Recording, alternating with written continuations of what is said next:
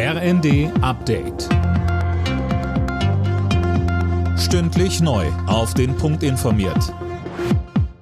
Ich bin Dirk Justes. Guten Tag. Bei einem Hubschrauberabsturz nahe Kiew ist der ukrainische Innenminister getötet worden. Insgesamt kamen laut Polizei mindestens 16 Menschen ums Leben. Darunter auch sein Stellvertreter und ein weiterer hochrangiger Regierungsvertreter. Die Ursache ist bislang unklar. Bundeskanzler Scholz ist heute beim Weltwirtschaftsforum in Davos und Jana Klonikowski, der Ukraine-Krieg und die Lieferung von Kampfpanzern bleiben das größte Thema. Ja, es wird mit Spannung erwartet, ob und wenn ja, wie sich Scholz in Sachen Leopard 2 positioniert. Bisher ist er ja zurückhaltend und lässt sich da auch nicht beirren. Mehrere andere Länder, wie zum Beispiel Großbritannien, haben schon gesagt, dass sie Panzer liefern. Unter anderem Polens Präsident Duda forderte Deutschland nochmal auf, mehr militärische Hilfe für die Ukraine zu leisten. Nach Scholz wird auch der ukrainische Präsident Zelensky eine Rede halten.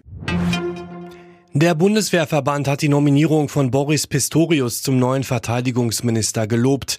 Der SPD-Politiker sei hochgeachtet und beherrsche die Mechanismen des Regierungshandelns, sagte Verbandschef Wüstner der Welt. Der neue Minister müsse die Reformen nun mit Hochdruck vorantreiben.